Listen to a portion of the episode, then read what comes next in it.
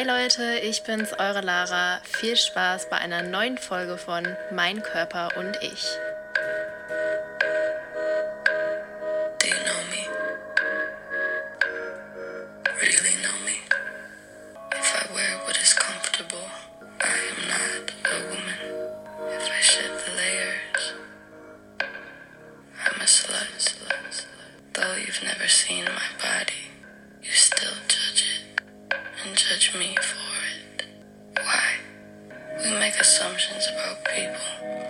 based on their size. We decide who they are. We decide what they're worth. If I wear more, if I wear less, who decides what that makes me? Is my value based only on your perception? Or is your opinion of me not my responsibility? Also nicht meine Verantwortung, sagt Billie Eilish und Billy murdered body shaming, sagen die Fans. Die gerade eingespielte Sequenz hat sage und schreibe 33 Millionen Klicks auf YouTube und wir konnten eine junge Sängerin hören, die nicht mehr tatenlos zusieht, sondern in aller Öffentlichkeit auf ihre schmerzhaften Erfahrungen mit Bodyshaming aufmerksam macht. Und natürlich ist es das Normalste der Welt, vielleicht nicht immer 100% zufrieden mit seinem eigenen Körper zu sein. Aber das, was wir mittlerweile tagtäglich auf den sozialen Netzwerken erleben, geht weit darüber hinaus. Denn fremde Leute betreiben teils massives Bodyshaming und erlauben es sich somit ungefragt, unseren Körper zu bewerten. Umfrageergebnisse weisen darauf hin, dass mittlerweile 50 Prozent der Jugendlichen schon Betroffene in ihrem Umfeld kennen. Und deswegen sind wir jetzt meiner Meinung nach auch an einem Punkt angekommen, an dem die standardmäßigen Erklärungsversuche einfach nicht mehr haltbar sind. Allgemein wird immer noch angenommen, dass Hasskommentare doch eigentlich nur das Ergebnis von Neid und Missgunst sind, aber das, das ist doch eigentlich nur die Oberfläche des Problems. Um also herauszufinden, was der tatsächliche Grund dafür ist, dass wir tagtäglich so selbstverständlich in den Medien von fremden Leuten beurteilt und verurteilt werden, habe ich mich für euch auf Spurensuche begeben.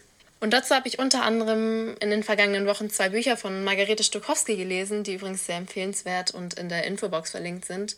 Und an einer Aussage bin ich besonders hängen geblieben. Sie sagt, es gibt eine klare Vorstellung davon, was sich als Mädchen gehört. Fällt man aus der Rolle raus, hat man verkackt. Das sagt sie in ihrem Buch untenrum frei und ich finde, das trifft doch Bodyshaming ziemlich gut auf den Punkt. Okay, es gibt also scheinbar bestimmte Vorstellungen von der Rolle der Frau, die es zu erfüllen gilt. Und ihr wisst ja, ich bin Psychologiestudentin, deswegen werden wir uns das heutige Thema mal aus der sozialpsychologischen Perspektive ansehen. Das heißt, es wird darum gehen, wo diese Vorstellungen herkommen, was sie beinhalten, wo wir mit ihnen konfrontiert werden und zuletzt werde ich noch auf ein ganz wichtiges Thema aufmerksam machen, nämlich welche Konsequenzen diese Vorstellungen in den sozialen Netzwerken mit sich ziehen. Stichwort Body Shaming. Denn ich glaube, erst dadurch, dass wir genügend hinterfragen, ermöglicht sich überhaupt die Chance, dass wir unseren medialen Umgang verbessern können. Aber jetzt mal ganz von vorne. Um zu verstehen, was überhaupt die Ursache für Bodyshaming ist, müssen wir nämlich einen Blick in die Vergangenheit werfen. Unsere heutige Vorstellung von der Frau ist nämlich eigentlich das Ergebnis von sogenannten Stereotypen, die sich über die letzten Jahrzehnte in unserer Gesellschaft verfestigt haben. Kurz zur Begriffserklärung. Ursprünglich stammt der Begriff Stereotype aus dem 18. Jahrhundert, aus der Zeit des Buchdrucks und wurde offensichtlich in einem völlig anderen Kontext genutzt. Während man zu Zeiten des Buchdrucks noch von Stereotypen im Sinne eines Stempels sprach, wurde 1922 schon davon gesprochen, dass man bei Stereotypen jemanden einem Stempel aufdrückt. Die Redewendung kennen wir auch heute sogar noch. Als Stereotypen bezeichnen wir also heute einen starren Eindruck, der nur im geringen Maße manchmal mit der Realität übereinstimmt, muss man dazu sagen, und der dadurch zustande kommt, dass wir erst urteilen und dann hinschauen. Und diesen Stereotypen liegen dann bestimmte Erwartungen zugrunde, die wir zum Beispiel aus früheren Erfahrungen haben. Und die helfen uns dann wiederum, uns in der Realität zu orientieren. Frauenstereotype sind also demnach die eng gefassten Vorstellungen davon, wie eine Frau zu sein hat. An dieser Stelle möchte ich gerne ein berühmtes Zitat von Beauvoir hervorheben. Ähm, und zwar sagt sie, man wird nicht als Frau geboren, man wird es. Dass also vieles, was man heute traditionellerweise als natürlich weiblich beschreibt, in Wirklichkeit doch eigentlich sozial und nicht natürlich ist, hat sie bereits 1949 erkannt. Übrigens, die Geschlechtsstereotypen waren nicht schon immer die gleichen, wie wir sie heute kennen und wandeln sich von Zeit zu Zeit mit der Gesellschaft. Erst seit Ende des 20. Jahrhunderts und besonders heute ist der Frauenstereotyp mehr denn je vom Aussehen geprägt. Früher hingegen waren die Frauenstereotypen viel mehr geprägt von, ich zitiere, Kindern, Kirche und Küche, wie es Aktivistin Naomi Wolf gesagt hat. Aber wie und wann werden denn dann diese Stereotypen aktiv? Dazu könnt ihr euch eigentlich das klassische Schubladendenken vorstellen. Sozialpsychologin Patricia Devine argumentiert dazu, dass wir quasi alle Stereotypen, Assoziationen in unserem Gedächtnis gespeichert haben und sobald wir einem Mensch begegnen oder an ihn denken, automatische Mechanismen dafür sorgen, dass eben diese Schubladen geöffnet werden oder besser gesagt die Stereotypen aktiviert werden und unsere weitere Kommunikation und das weitere Verhalten leiten. Es steht außer Frage, dass dieses Schubladen- und Rollendenken unser Leben um ein Vielfaches vereinfachen. Ansonsten hätten sie sich auch sicherlich nicht so etabliert, wie es heute ist. Aber problematisch ist, dass Frauenstereotypen eine Vielzahl von Erwartungen an Frauen stellen, mit denen sich erstens ein Großteil überhaupt nicht identifizieren kann und die zweitens in ihrer Fülle auch gar nicht umsetzbar sind. Ich hatte ja gerade schon erwähnt, dass der Frauenstereotyp stark durch das Aussehen geprägt ist. Und ich denke, deswegen ist es für euch auch einleuchtend, dass eben besonders die Schlankheit, die Jugendlichkeit, makellose Haut, Sportlichkeit und so weiter im Fokus stehen. Und wenn man dann wirklich diesem angestrebten Ideal entsprechen möchte, gleicht der Körper leider auch schnell mal einer permanenten To-Do-Liste. Das heißt, man muss regelmäßig Sport treiben, um seine Figur zu halten. Man muss sich eincremen, um Zellulite und Dehnungsstreifen vorzubeugen. Man muss sich regelmäßig die Beine rasieren. Und ich glaube, dass jedem von euch noch zehn weitere Sachen einfallen würden. Das heißt, die Liste ist wirklich ewig lang. Aber auch an dieser Stelle ist wieder Vorsicht geboten, denn die konkrete Umsetzung ist dann doch nicht so einfach, wie es sich vielleicht anhört. Schlank sein, zu dünn darf Mann oder vielmehr Frau natürlich auch nicht sein. Also besser nicht zu dünn, aber natürlich auf keinen Fall zu dick, auch nicht zu groß, nicht zu klein, nicht zu lange Haare, aber auch nicht zu kurze. Bitte nicht ungeschminkt, das ist ja furchtbar, aber nicht zu sehr geschminkt. Das wirkt ja total künstlich. Also auf mich wirkt das so, als ob vorausgesetzt würde, dass eine Frau ihre komplette Freizeit opfert, um diesen Standards gerecht zu werden. Jetzt könnte man sich natürlich fragen, warum trotzdem so viele Frauen diesem Ideal hinterherjagen. Naja, dafür gibt es mehrere Faktoren, aber ein besonders wichtiger ist sicherlich, dass die Verweigerung von grundlegenden Weiblichkeitsrollen nicht zuletzt, jedenfalls bis vor wenigen Jahren, bedeutete, aus jeglichen Mustern der Wertschätzung herauszufallen. Das heißt, dieses brav die Frauenrolle erfüllen hat in diesem Moment vielmehr für mich eine Selbstschutzfunktion, denn dadurch sinkt für mich die Wahrscheinlichkeit, dass mein Körper durch andere Leute verurteilt wird. Wir können also an dieser Stelle einmal festhalten, dass Frauenstereotypen bis heute in den Köpfen und in der Gesellschaft verankert sind und Frauen in dem einschränken, wer sie eigentlich sein können. Aber in welchen Kontexten werden wir denn eigentlich mit dem klassischen Frauenstereotyp konfrontiert? Ihr könnt ja mal kurz drüber nachdenken, aber eigentlich liegt es auf der Hand. Ich würde sagen, überall. Unter anderem in der Werbung, im Film, in den sozialen Medien in den Zeitschriften, in den Nachrichten. Leider erweisen sich die Medien also regelrecht als Ort der Verfestigung traditioneller Geschlechterbilder. Naja, bei durchschnittlich 10,5 Stunden audiovisuellem Medienkonsum bleibt den ZuschauerInnen da auch genug Zeit, um die Geschlechterbilder zu internalisieren. Christine Schmerl hat bereits 1994 resümiert, dass seit Jahrzehnten das Gesamtspektrum verwendeter Frauenbilder zwanghaft und eng auf untergeordnete oder ästhetische Funktionen beschränkt sei und das außerdem in keiner Weise ihren tatsächlich ausgeübten Rollen und Kompetenzen entspräche. Obwohl sich in dieser Zeit doch eigentlich die gesellschaftliche Stellung der Frau, also ihre Stellung im realen Leben, durchaus verbessert hat.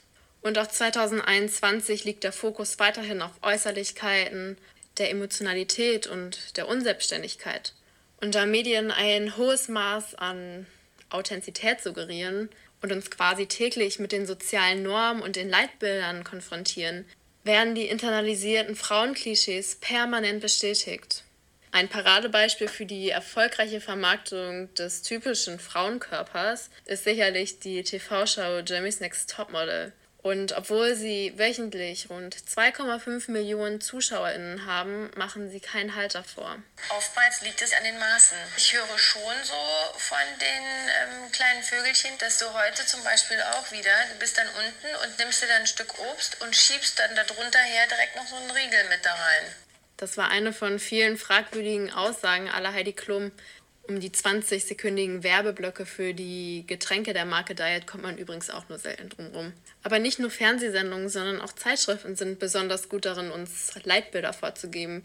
Ich meine, mittlerweile finden wir doch fast auf jedem zweiten Klatschmagazin Überschriften wie Wie viel wiegt Selina Gomez? Wir verraten euch die Maße der großen Stars, um uns Vergleichsmöglichkeiten mit der vermeintlichen Körperelite zu bieten. Es ist wahrscheinlich einleuchtend, wenn ich sage, dass die häufigste Konfrontation mit Frauenstereotypen in den sozialen Netzwerken stattfindet. Größter Beliebtheit erfreut sich tatsächlich in den vergangenen Jahren Instagram, das mittlerweile auf über 20 Millionen Nutzer in Deutschland weit kommt. 88 Prozent der 15- bis 19-jährigen Mädels haben bereits einen Account. Im Vergleich dazu sind es nur etwa 72 Prozent der Jungs. Aber zeitgleich ist Instagram eben auch eine Hauptbühne für fragewürdige Schönheitsideale und wirklich problematische Körpertrends. Zum Beispiel ist im Moment für junge Schülerinnen besonders der Thigh Gap und die Bikini Bridge angesagt. Ihr habt da bestimmt schon von gehört. Die Bikini Bridge entsteht, wenn die Bikinihose auf den Hüftknochen aufliegt und nicht auf dem Bauch. Genauso wie der Thigh Gap, die Oberschenkellücke. Die Beine sollen so dünn sein, dass sich die Oberschenkel nicht berühren. Warum sollen Menschen so eine Lücke haben?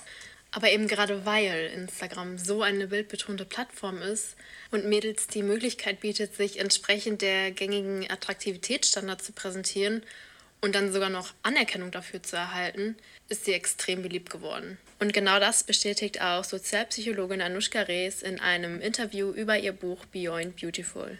Schönheit wird immer noch gefeiert, als ob es eine außergewöhnliche Leistung wäre. Es wird uns vor Augen gehalten, was passiert mit Leuten, die schön aussehen. Die bekommen extrem viele Kommentare. Es eine ganz klare Quantifizierung von Schönheit, von Aufmerksamkeit. Und genau deswegen entsprechen auch rund 90 Prozent derjenigen, die sich im Internet präsentieren, vermeintlich eben diesen Schönheitsstandards.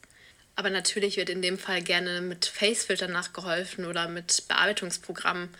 Denn diejenigen, die wirklich von Natur aus diesen Schönheitsidealen entsprechen, machen definitiv den kleinsten Teil unserer Gesellschaft aus. In der Hinsicht sind wir also irgendwie immer nur ein Doppelklick von unserem vermeintlichen Schönheitsideal entfernt und können, wenn wir es dann wollen, jede noch so kleine Bauchfalte in 0, nichts verschwinden lassen. Übrigens, wenn man mal bedenkt, wie viel Kapital eigentlich aus der Unzufriedenheit der Frau mit ihrem eigenen Körper geschlagen werden kann, wundert es mich nicht, dass die Werbeindustrie genau dieses traditionelle Frauenverständnis aufrechterhalten möchte. Dazu fand ich folgenden Gedankengang besonders spannend. Wenn alle Frauen dieser Welt morgen früh aufwachten und sich in ihren Körpern wohlfühlten, würde die Weltwirtschaft über Nacht zusammenbrechen. Man will dann genauso einen Hintern haben wie Kim Kardashian äh, und dann macht man irgendwas und dann kauft man etwas. Dann geht man auf irgendeine Seite und kauft sich irgendein Kosmetikprodukt, lässt sich irgendwelche Filler spritzen oder macht hardcore irgendwelche Workouts, die man sich teuer kaufen kann. So viel also erstmal dazu, wo wir im Alltag auf die klassischen Frauenstereotypen treffen. Was ich mich dann an dieser Stelle gefragt habe, ist, wenn junge Mädchen sich selbst in den Medien gar nicht oder nur in den immer gleichen Rollen sehen, Wirkt sich das nicht automatisch negativ auf ihr Selbstverständnis und auf das anderer Mädchen aus? Fehlt es ihnen nicht an guten Rollenmodellen? Wird nicht ihr Selbstgefühl geschwächt? Und um es kurz zu fassen, die Antwort ist ganz offensichtlich ja. Und das alles zusammengenommen, also Frauenstereotypen, fehlende Rollenmodelle, Unsicherheit, begünstigen Bodyshaming im Internet enorm. Aber es gibt auch noch einen weiteren Faktor, der einen großen Teil dazu beiträgt ist, sagen wir mal, der Faktor Netz, das Online-Leben, ein ganz, ganz wichtiger Faktor, der die Hemmschwelle extrem heruntersetzt. Und das ist das Handeln, dieses entkörperlichte Handeln. Das heißt, wir agieren im Netz online, bleiben aber körperlich vor dem Screen sitzen. Und das lässt eine extreme Distanz zu uns selber entstehen. Das heißt, unser Gewissen, ähm, moralische Wertvorstellungen, die uns normalerweise stoppen würden, werden total an den Rand gedrängt. Dabei sind Frauen weitaus häufiger betroffen von Bodyshaming als Männer. Mit unserem Vorwissen darüber, dass Frauen in den Medien oft als Objekte und als das kontrollierte Geschlecht dargestellt wurden, ist das kaum überraschend. Und dabei werden sie sogar mehrheitlich durch das eigene Geschlecht beleidigt. Im Endeffekt äußert sich Bodyshaming dann oft in Form solcher Kommentare. Mit deinem Körper solltest du besser keinen Bikini anziehen. Leggings in Größe 40, ein No-Go. Mit deinen dünnen Stelzen in Röhrenjeans, schäm dich. Ein Problem ist aber leider, dass sich Mädchen häufig nicht gegen Bodyshaming zur Wehr setzen. Dafür gibt es mehrere Gründe. Einerseits sind viele Jugendliche heutzutage der Meinung, dass es in Anführungsstrichen part of the game sei. Das heißt, jeder, der Content online stellt, muss auch damit rechnen, negatives Feedback zu bekommen. Zweitens steckt die strafrechtliche Verfolgung bis heute noch für Vergehen auf Social Media in den Kinderschuhen. Und drittens, meiner Meinung nach der wichtigste Punkt ist, dass Frauen dadurch, dass sie seither überemotional und reizbar in den Medien dargestellt wurden, schon ihre eigenen Grenzen in Frage stellen und das Gefühl haben, toleranter anderen gegenüber sein zu müssen. Die Mädchen nehmen also das Bild von sich an, das letztendlich ja eigentlich nur von den Medien entworfen wurde. Zum Schluss scheint es mir noch wichtig anzumerken, dass der allmähliche Wandel in den Medien zunächst nicht zwangsläufig das Allheilmittel für Bodyshaming sein wird, sondern voraussichtlich erst mit der Zeit seine Wirkung zeigt. Experten prognostizieren sogar, dass der Umschwung neues Potenzial für Bodyshaming birgt. Denn das Geschlecht, das uns für lange Zeit eine bestimmte Rolle in der Gesellschaft zugeschrieben hat, vermittelt uns plötzlich immer weniger Halt bei der Bewältigung unseres täglichen Lebens und verunsichert. Trotzdem möchte ich auf jeden Fall betonen, dass es wichtig ist, dass in den kommenden Jahren verschärft an der Quali und an der Quantität, wie Frauen in den Medien dargestellt werden, gearbeitet wird. Und dass dadurch das in Anführungsstrichen neue Bild der Frau für jetzige und für die nachkommende Generation immer selbstverständlicher wird und in dem Zuge dann auch ein harmonisches Miteinander im Netz.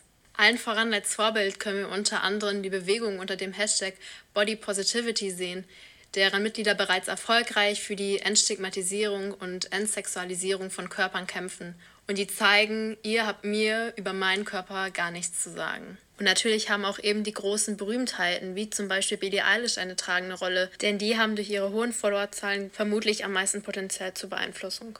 Aber ich möchte dich auch dazu motivieren, dich vielleicht mal ein wenig an die eigene Nase zu fassen und dein Verhalten im Internet zu reflektieren. Mit welchen Augen schaust du dir die Posts an? Verurteilst du schnell? Erinnere dich dazu vielleicht nochmal zurück an das Schubladendenken. Verurteilt wird so schnell und automatisch, dass du erst durch bewusste Beobachtung deines eigenen Verhaltens und Denkens auf solche Angewohnheiten aufmerksam wirst. Aber du kannst dich auch fragen, wie präsentiere ich mich selbst im Internet? Bleibe ich mir treu? Stelle ich da wirklich mich dar? Ich hoffe deswegen, dass die heutige Folge dich nicht nur zum Nachdenken inspirieren kann, sondern dich mit deinem neuen Wissen über die Tücken der Stereotypen auch dazu ermutigt, mehr an dir selbst festzuhalten und dadurch deinen eigenen kleinen Beitrag zu leisten. Und mal ehrlich, waren es doch in den 90ern noch die 90, 60, 90 Maße? Waren es in die 2000er die superdünnen Frauenkörper, die total angesagt waren? Und jetzt, 2021, stehen wir auf schlank und durchtrainiert. Also selbst die Idealbilder, die so viele von uns anstreben, scheinen doch irgendwie unperfekt und unbeständig zu sein. Und für diejenigen, die sich jetzt über den Podcast hinaus noch weiter mit dem Thema beschäftigen möchten, denen kann ich den Dokumentarfilm Embrace, Du bist schön aus der Arte Mediathek empfehlen. Kurz gesagt geht es hier um eine australische Fotografin, die während ihrer Weltreise herausfinden will, warum so viele Frauen mit ihrem Körper unzufrieden sind.